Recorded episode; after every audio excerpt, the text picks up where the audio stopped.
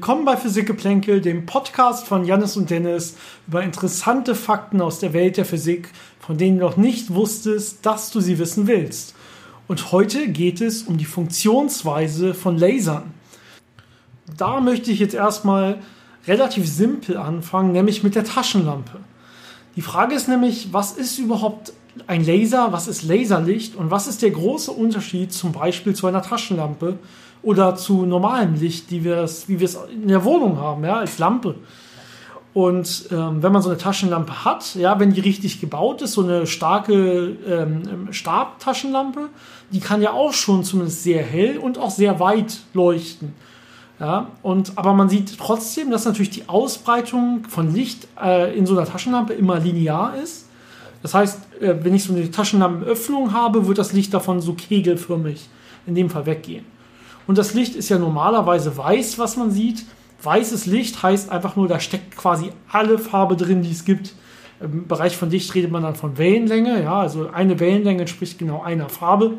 Das heißt, weißes Licht enthält quasi alle Wellenlängen, ähm, ein Gemisch aus allen Wellenlängen. Ähm, das ist schon der erste große Unterschied zu einem Laser. Bei Laser hat man nämlich oft den Fall, dass man nur noch exakt eine Wellenlänge anregt. Das heißt, wir haben so, sogenannte monochromatische Strahlung, also nur noch eine Farbe, monochromatisch. Ähm, jetzt ist natürlich äh, eine andere große Eigenschaft, die wir jetzt hier noch brauchen, ist eben, dass sich das Ganze nicht mehr wie bei so einer Taschenlampe in so einem großen Kegel ausdehnt, sondern irgendwie so, wenn man so einen Laserpointer zum Beispiel hat, merkt man schon, der startet deutlich kleiner, aber bleibt auch noch viel länger klein. Das heißt, irgendwie ist die Ausbreitung dieses Lichts auch noch deutlich, ähm, ja, man im Prinzip ähm, ähm, gebündelter. Ja, und äh, wie schafft man es jetzt, dass man eine Lichtquelle quasi diese Eigenschaften mitgibt? Und was sind überhaupt die genauen Eigenschaften eines Lasers? Ein Hinweis darauf verbirgt sich schon im Namen Laser. Denn Laser ist nicht einfach der Name dieser Erfindung, sondern es ist eine Abkürzung aus dem Englischen ähm, und steht für Light Amplification by Stimulated Emission of Radiation. Ähm, zu Deutsch übersetzt ist das Lichtverstärkung durch äh, stimulierte Emissionen von Strahlung. Und ähm, das sind halt Prozesse, wo Licht verstärkt wird und das auf eine ganz bestimmte Art und Weise, dass die sogenannte Kohärenz erhalten bleibt. Genau, und du hast ja auch schon stimuliert, das steht ja im, im Laser mit drin, das S, ja, also offensichtlich wird das Ganze noch stimuliert erzeugt. Kohärenz ist jetzt diese große Eigenschaft, die Laserlicht unterscheidet von normalen Taschenlampen oder großen Lichtquellen. Ähm, die haben auch Kohärenzen, aber halt nicht so stark wie beim Laser normalerweise. Was heißt genau Kohärenz? Äh, in der Physik, in dem Bereich, kennt man eigentlich zwei verschiedene Arten von Kohärenzen. Und zwar einmal die räumliche Kohärenz und einmal die zeitliche Kohärenz. Und ähm, Kohärenz ist vielleicht auch im allgemeinen Sprachgebrauch ein bisschen bekannt als Wort, aber jetzt in dem Fall als Fachterm, die räumliche Kohärenz würde einfach heißen, dass wenn ich mir jetzt einzelne Lichtstrahlen vorstelle, wir nennen das normalerweise Photonen, die Lichtteilchen selber, ja, und die kann man sich zum Beispiel in dem Fall jetzt erstmal auch als Welle vorstellen. Das heißt, das ist jetzt eine Welle, eine elektromagnetische Welle, die schwingt und breitet sich mit Lichtgeschwindigkeit im Raum aus. Und wenn ich mir jetzt, jetzt bezeichnet diese Kohärenz das Verhältnis von dieser Welle zu einer nahegelegenen anderen Welle. Das heißt, ich habe jetzt nicht ein Photon, sondern ich habe natürlich in Wirklichkeit Hunderttausende und mehr in so einem Laser oder in, auch in so einer Taschenlampe. Ähm, und jetzt kommt es quasi auf die Beziehung äh, dieser Lichtwellen untereinander an. Wenn die räumlich stark kohärent sind, heißt das einfach, dass sie nach einer gewissen Zeit immer noch räumlich sehr nah beieinander sind, sodass sie Eigenschaften haben, dass sie miteinander ja sich überlagern können. Ja, wenn sie jetzt auseinanderlaufen würden wie bei einer Taschenlampe, dann würden sie diese Eigenschaften nicht mehr haben. Und ähm, das kann ich auch bei einer Taschenlampe oder so noch relativ gut hinbekommen, indem ich zum Beispiel einfach einen kleinen Spalt hinter die Taschenlampe setze. Dann habe ich sie nämlich auch wieder nur die Strahlen selektiert, die räumlich sehr nah beieinander sind. Aber auch die würden jetzt wieder relativ schnell auseinanderlaufen, kegelförmig hinter diesem Spalt. Das heißt, ich bin nie so gut, wie ich es beim Laser bin. Denn das ist dieser Effekt, dass die Strahlen so gebündelt sind, dass sie also sehr lange räumlich kohärent bleiben. Ja, und jetzt haben wir noch die zeitliche Kohärenz. Die zeitliche Kohärenz ähm, hat in der Tat mit der, mit der Wellenlänge zu tun, die, wir anfangs, die, ich, die ich anfangs genannt hatte. Ähm, es ist nämlich jetzt so, dass diese Wellen jetzt ja schwingen und diese Wellen können jetzt unterschiedlich schwingen. Also wir nennen das zum Beispiel die Phasenbeziehung zwischen den beiden Wellen. Es ist jetzt ein sehr abstrakter Term. Ja, also man, man kann sich jetzt vorstellen, Frequenzen sind bestimmt bekannt. Ja, das heißt, diese Wellen schwingen mit unterschiedlichen Frequenzen, also unterschiedlich schnell. Ähm, und wenn die jetzt relativ im Gleichtakt schwingen, hoch, runter, hoch, runter, hoch, runter, ja, dann sind sie quasi auch zeitlich kohärent. Man kann sich das so ein bisschen so vorstellen, wenn man sich die Wellenberge und Wellentäler von so einer Welle vorstellt und die ungefähr die gleichen Abstände, also die gleiche Wellenlänge haben und dann einmal ein Wellenberg von einer Welle auf den Wellenberg von einer anderen Welle trifft, dass das dann auch äh, ein paar Sekunden später immer noch der Fall sein wird, dass Wellenberg auf Wellenberg trifft und Wellental auf Wellental. Das heißt, ihre Ausbreitungs- äh, oder ihre Schwingungs- ähm, Charakteristik ist aufeinander abgestimmt und bleibt äh, sehr ähnlich. Genau, und beide diese Effekte, also wir brauchen beides quasi ko äh, zeitliche Kohärenz und räumliche Kohärenz, damit nachher so ein Laserlicht auch im, untereinander wechselwirken kann und das, was man nachher zum Beispiel Interferenz nennt. Also alle Interferenzeffekte äh, brauchen beide Arten von Kohärenz im Normalfall. Gut, dass ein Laser sowas bietet, deswegen wird ein Laser immer sehr gern für all diese diese Arten von Experimenten und so weiter genommen. Wie erreicht man jetzt diese räumliche und zeitliche Kohärenz von einem Laser? Das ist jetzt die große Frage, weil dann kann man eigentlich schon einen Laser bauen. Und dafür nimmt man sich dann ein Medium, das stimulierte Emission zulässt. Ähm, stimulierte Emission steckt ja auch schon im Namen Laser drin, wie eben erwähnt. Und jetzt muss man sich natürlich fragen, was ist stimulierte Emission? Und man kann sich das so ein bisschen so vorstellen, wenn man jetzt diese Photonen hat, also diese Lichtteilchen, die haben eine bestimmte Richtung, in der sie sich bewegen. Das ist für die räumliche Kohärenz sehr wichtig. Die haben eine bestimmte Wellenlänge, das ist für die zeitliche Kohärenz wichtig. Und die fliegen jetzt durch ein Medium durch. Und wenn ich in diesem Medium jetzt mit Hilfe dieses Photons neue Photonen anregen oder erzeugen kann, die die gleichen Eigenschaften wie das Photon, mit dem ich da reinschieße, haben, dann habe ich diese räumliche und zeitliche Kohärenz gegeben und dann habe ich einen Laserstrahl. Genau, also Medium, was heißt das jetzt hier? Also wir reden zum Beispiel von einem Gas, ja, oder von einem Kristall.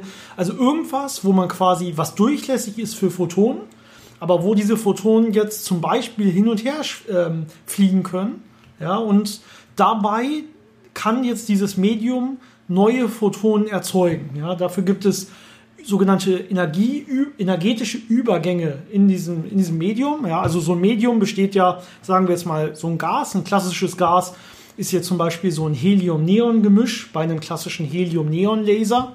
Ja, und ähm, diese, diese Atome, die können jetzt angeregt werden. Energieniveaus in Atomen ist vielleicht äh, hier und da geläufig. Ja, also wir haben jetzt Elektronen auf Bahnen quasi in diesen, in diesen Atomen, in diesem Medium. Und wenn ich jetzt ähm, so ein Atom anrege, dann bringe ich damit ein Elektron auf eine höhere Energiestufe, auf ein höheres Energieniveau.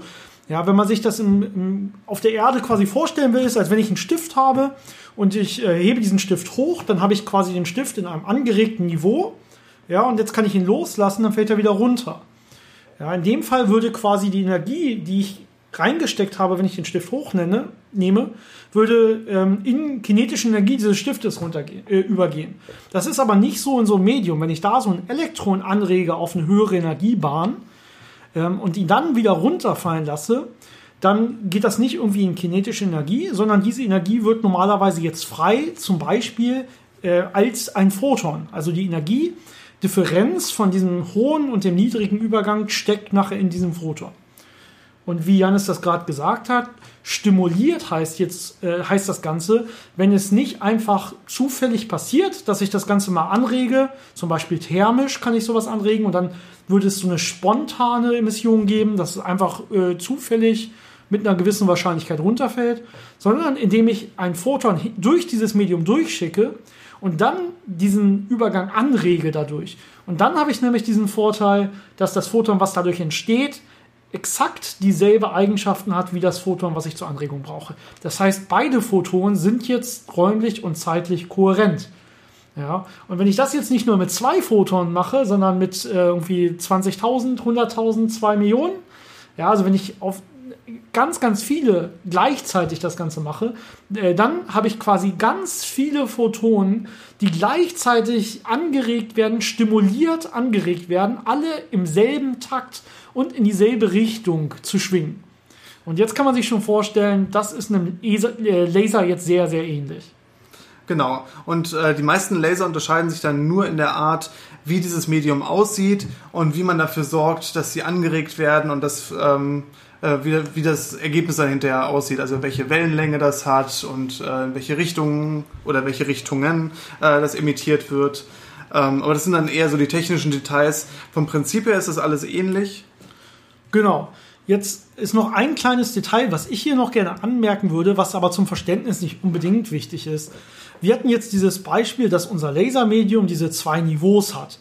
Ich kann das Ganze, ich kann so ein Elektron anregen, dann wird es wieder stimuliert fallen gelassen und sendet ein Photon aus.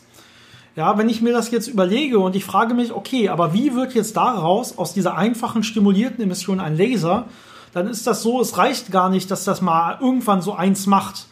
Ja, weil es gibt dann auch wieder genug, die quasi irgendwann anders runterfallen, die zufällig wieder hochgehen und so weiter, sondern ich brauche viele, die das gleichzeitig machen.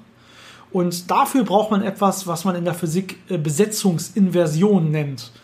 Das heißt, wenn ich diese zwei Niveaus habe, müssen zu einer gewissen Zeit im Durchschnitt mehr Elektronen im höheren Niveau sein als im unteren, damit diese dann alle gleichzeitig runterfallen können und quasi alle gleichzeitig Photonen erzeugen.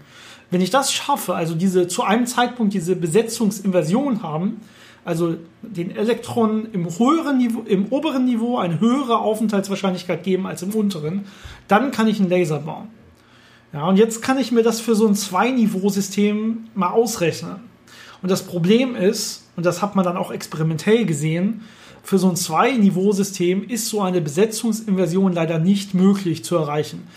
Ja, jetzt kann ich, ich pumpe normalerweise so ein Elekt dieses Elektron hoch von außen. Also man regt es von außen an. Das kann man zum Beispiel machen, indem man ähm, eine Blitzlampe nimmt. Das ist so die klassische erste Methode, wie man sowas angeregt hat. Also man ja. kann natürlich auch einen Strom anlegen, das ist dann bei Festkörperlasern eher der Fall. Und es gibt auch noch andere Varianten. Genau, man kann sogar auch einen kleineren Laser nehmen und den zur Anregung des Mediums nehmen, den man dann will für einen großen Laser. Ja, also es gibt da verschiedene Möglichkeiten, aber auf jeden Fall muss ich dieses Medium extern von außen anregen. Ja, und äh, wenn ich jetzt beliebig viel quasi anregen kann, das heißt, ich probiere immer wieder Elektronen von unten nach oben zu pumpen, dann sehe ich bei einem Zwei-Niveau-System, kriege ich aber damit maximal, wenn ich beliebig viel pumpe, immer nur 50-50 hin. Also die Wahrscheinlichkeit für so ein Elektron äh, ist immer 50% oben, im oberen Niveau und 50% unten. Das heißt, ich bin ganz knapp auf der Schwelle vor der Inversion, davor, dass ich mehr oben als unten habe. Man kann sich das so ein bisschen so vorstellen, dass man irgendwann durch das Pumpen nicht nur Elektronen anregt, sondern auch wieder abregt.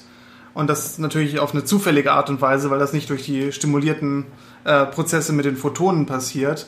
Und ähm, der Trick, den man dann macht, ist, dass man nicht nur zwei Niveaus hat, sondern dass man zusätzlich drei oder vier Niveaus hat. Das heißt, man hat ein angeregtes Niveau, wo die Pumpe die ganze Zeit die Elektronen hinbringt, wo die, von wo die aber auf ein Zwischenniveau spontan fallen können. Und von diesem Zwischenniveau aus können sie dann durch die stimulierte Emission wieder in den Grundzustand kommen, von wo dann die Pumpe sie wieder in den obersten Zustand pumpt. Das heißt, dadurch kriegt man dann nicht zwei Niveaus, zwischen denen das hin und her pumpt, sondern man kriegt so eine Art Kreislauf. Und dieser Kreislauf funktioniert dann nur in einer Richtung und dadurch kriegt man es eben hin, wirklich diese Besetzungsinversion zu erzeugen.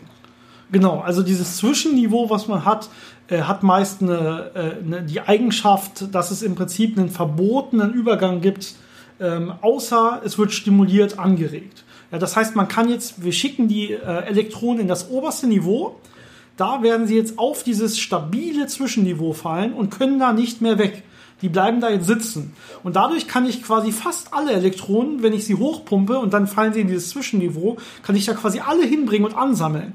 Und erst wenn ich jetzt stimuliert mit einem anderen Photon komme, dann fallen die alle gleichzeitig runter und mein Laser fängt an zu lasen. So nennt man das in dem Fall. Jetzt hat man natürlich dann einmal diese Besetzungsinversion erzeugt, hat da einen Haufen Photonen reingeschickt, die dann ganz viele neue Photonen äh, erzeugt haben, stimuliert und dann hat man einen riesigen, schönen Laserpuls, der rauskommt.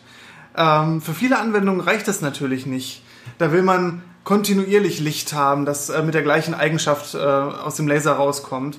Und da kann man natürlich den einfachen Trick machen, der bei so vielen Anwendungen in der Optik äh, genutzt wird. Man nimmt einen Spiegel.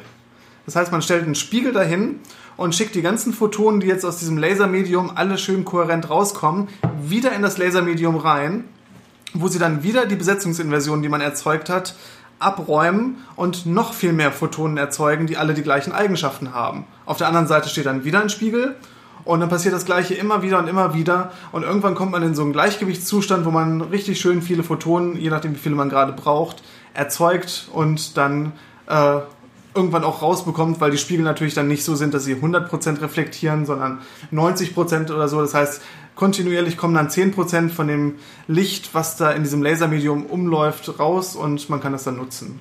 Genau, also das sind so die klassischen, man nennt das äh, CW-Laser, ja, also Continuous Wave Laser. Also wir haben eine kontinuierliche äh, Welle, die jetzt aus diesem Lasermedium rauskommt und zwar die 10% von diesem Gleichgewicht, was sich da in dem Medium gebildet hat, wo es immer, immer hin und her läuft. Und das ist das, womit die meisten äh, ja, Sachen arbeiten, außer es sind äh, in der Tat gepulste Laser. Ja. Jetzt kann man natürlich sagen, okay, ich habe nicht 90% äh, Reflektivität und diese 10% kommen kontinuierlich aus, sondern man kann jetzt sowas sagen wie, ähm, ich lasse das Ganze komplett zu, also es reflektiert immer nur hin und her, hin und her, hin und her. Und zu einer gewissen Zeit mache ich einmal kurz den Einspiegel weg und dann mache ich ihn wieder hin. Ja, und dann kriege ich das, was wir so, so einen gepulsten Laser nennen. Also so einen sehr, sehr starken Puls und dann wieder erstmal gar nichts. Ja, das sind die beiden unterschiedlichen Eigenschaften von Lasern, die man hier eigentlich hat.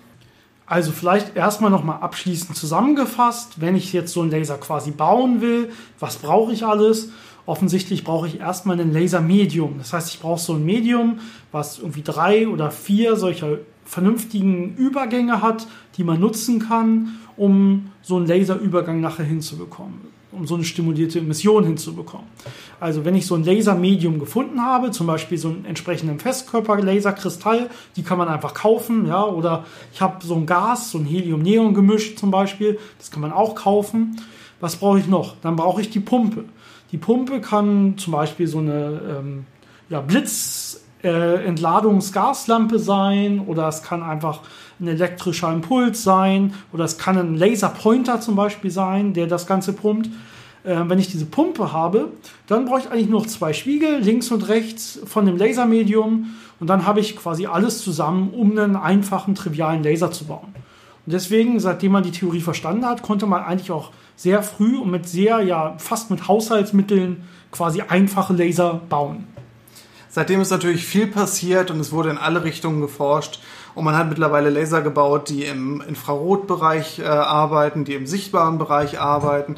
Und äh, auf der hochenergetischen Seite äh, kann man in den UV-Bereich gehen und selbst bis in den Röntgenbereich gehen. Da wird es dann immer schwieriger, das vernünftig äh, hinzubekommen. Aber da gibt es sehr viel Forschung, weil es da sehr viele interessante Anwendungen gibt, mit hochenergetischen äh, Röntgenlasern zum Beispiel Materie zu untersuchen. Und ähm, Laser gibt es auch mittlerweile in allen Stärken. Es gibt die ganz schwachen Laserpointer, die zum Beispiel in CD-Laufwerken oder DVD-Laufwerken benutzt werden. Ähm, es gibt dann relativ starke Laser, die man für Materialbearbeitung benutzt oder um Plasma zu erzeugen. Da gibt es ganz große Experimente. Und äh, man kann auch mit Lasern äh, die Entfernung zum Mond zum Beispiel messen. Das ist ganz interessant, wo man äh, relativ starke Laserpulse da hochschickt auf so einen Retroreflektor und dann die paar Photonen, die von da zurückkommen, auffängt und dann misst, wie lange ist das Licht dahin gelaufen. Genau, da ist natürlich jetzt äh, vor allem unsere Atmosphäre das größte Störobjekt. Ja? Also wenn man jetzt einen Laser von hier zum Mond schickt, Gut, dann muss der erstmal, ähm, der muss hier groß genug sein, sodass der Strahl nicht so weit auseinanderläuft. Das ist so eine typische Eigenschaft vom Laser im Prinzip. Je größer der Strahl, desto weniger stark läuft er auseinander. Deswegen läuft so ein Laserpointer, der sehr klein anfängt, läuft meist auch relativ stark auseinander. Also wenn ihr den zum Beispiel bei einer Hauswand gegenüber, irgendwie 30 Meter weg oder so mal euch anguckt, dann ist der Punkt, der, den, den ihr da seht auf der Hauswand, schon deutlich größer, als wenn ihr einfach vor euch auf den Tisch Tisch mit dem Laserpointer zieht. Wenn ich jetzt aber nicht so einen kleinen Laserpointer als Start habe, sondern ich habe irgendwie so einen 30 cm Durchmesser-Laser quasi als Start, dann bleibt der auch relativ lange zusammen und läuft nicht so schnell auseinander. Und damit kann ich dementsprechend dann auch auf den Mond schießen, ohne dass der Laser, wenn er da ankommt, breiter ist als der ganze Mond, weil er halt so weit, ja, man nennt es divergiert ist, also auseinandergelaufen ist. Ja. Das Problem ist, die Atmosphäre, ich muss durch die Atmosphäre durch, da werden also Photonen meines Laserstrahls ja dann jetzt immer mal wieder hier und da zufällig absorbiert werden und einfach nicht mehr weiterkommen. Und das muss dann auch noch mal wieder zurückkommen zu, zu meinem Detektor auf der Erde, äh, wenn es vom Mond reflektiert wurde oder von einem Spiegel, den wir auf den Mond gestellt hat, haben zum Beispiel. Ähm, das heißt, es muss zweimal durch die Atmosphäre durch und im Endeffekt kommen dann wirklich nur so ein, zwei Photonen pro Puls an, den ich jetzt auf diesen Mond schicke. Laser sind auch mittlerweile sehr wichtig in der Datenübertragung, äh, weil man natürlich nicht unbedingt äh, einfach nur eine Welle haben muss, die äh, immer gleich aussieht, sondern man kann da Signale aufmodulieren und äh, das kann man halt sehr effizient machen und so sehr viele Informationen auf das Licht aufprägen und damit Daten übertragen, ob das dann durch Glasfasern ist oder ob das dann auch äh, durch die Atmosphäre zu Satelliten ist. Äh, ich, ich würde ja gerne sagen, jeder in Deutschland kennt ja mittlerweile, dass ähm, Licht durch Glasfasern übertragen wird und dadurch zum Beispiel Internet an alle PCs liefert. Sehr aber schön. leider ist das in Deutschland wohl noch nicht der Fall. Aber zumindest so bis zu einem relativ nahen Verteilerknoten in der Nähe des Hauses kommt es meistens schon per Glasfaser und äh, dann noch vielleicht ein bisschen langsamer mit elektrischen Geschwindigkeiten ins Haus. Das ist dann dieses klassische VDSL, was man so kennt. Äh, manche haben ja auch schon direkt einen Glasfaseranschluss nach Hause. Genau, also da kann ich offensichtlich Licht auch reinzwängen in so eine Faser und es bleibt, es passt sich dann dieser Bewegung der Faser an. Und Licht, normalerweise optisches Licht, was man sehen kann, ja, so rotes Laserpointerlicht oder so, ist irgendwo, hat Frequenzen, irgendwo im Terahertz-Bereich, also extrem hohe Frequenzen, die ich mir angucke das könnte meine Elektronik nicht auslesen. Also wenn ich ein Signal auf diesen, diesen Frequenzen habe, da wird keine Elektronik der Welt schnell genug sein, dem zu folgen und das auslesen zu können. Aber man kann jetzt äh, Frequenzen im Radiobereich, zum Beispiel bei Kilohertzen oder bei Megahertzen, kann ich jetzt ähm, modulieren diese Terahertz-Frequenzen damit. Also, dass nachher quasi auf diesen Terahertz-Frequenzen, die viel zu schnell sind für irgendwelche Elektroniken, in ganz langsame, im Verhältnis langsame Kilohertz- oder Megahertz-Signale, also Radiofrequenzbereichssignale, aufgeprägt sind. Und die kann ich dann nachher auch wieder auslesen. Das heißt, da kann ich ganz genauso Signale übertragen, wie ich das zum Beispiel mit so einer Radiowelle auch mache. Die hat ja auch eine große Trägerfrequenz und dann aufgeprägt Modulationsfrequenzen. Ja, das waren jetzt erstmal so die äh, interessantesten Anwendungen, die uns gerade in den Sinn gekommen sind. Wenn euch mehr spezifische Anwendungen interessieren, schreibt uns gerne. Wir können auch noch mal eine ganze Folge über äh, interessante Laseranwendungen machen. Da gibt's ja zig Anwendungen. Ähm, genau, Medizin, Materialbearbeitung, ja, oder Forschung äh, oder der, viel im Alltag, was genutzt wird. Genau. Also, wenn euch irgendwas in der Richtung interessiert oder wenn ihr mehr überhaupt über sowas äh, erfahren wollt, schreibt uns am besten in einen unserer ganzen Social Media Kanäle, die wir mittlerweile aufgebaut haben. Das Wichtigste hier natürlich wie immer unsere E-Mail-Adresse physikgeplänkel@gmail.com. Physikgeplänkel zusammengeschrieben mit AE. Geplänkel. Ja, ähm, das Ganze findet ihr auch in den Show Notes natürlich als Adresse, wenn ihr es jetzt nicht äh, so abtippen wollt. Ansonsten haben wir einen Instagram-Account, äh, wo ihr regelmäßig auch Bilder von uns findet und von unseren Aufnahmesessions, damit ihr sehen könnt, wie das Ganze hier so in Wirklichkeit abläuft. Äh, wir haben eine Facebook-Gruppe, auf der ihr uns folgen könnt. Und natürlich unseren Podcast-Blog, wo ihr diesen Podcast hier auch hoffentlich hört. Ansonsten natürlich über Spotify, iTunes und so weiter. Eins davon werdet ihr offensichtlich schon gefunden haben. Ähm, wenn euch das Ganze gefällt, was wir auch noch sehr wichtig finden, bitte teilt es euren interessierten Freunden. Wir hoffen, damit irgendwann mal wirklich alle interessierten Leute erreichen zu können, um die Welt ein bisschen ja, Physik, Physik begeisterter zu machen, weil das uns natürlich auch antreibt. Also bitte teilt es, wenn es euch gefällt. Und ja, vielen Dank. Wir wünschen euch eine schöne Woche. Bis zum nächsten Mal. Bis zum nächsten Mal.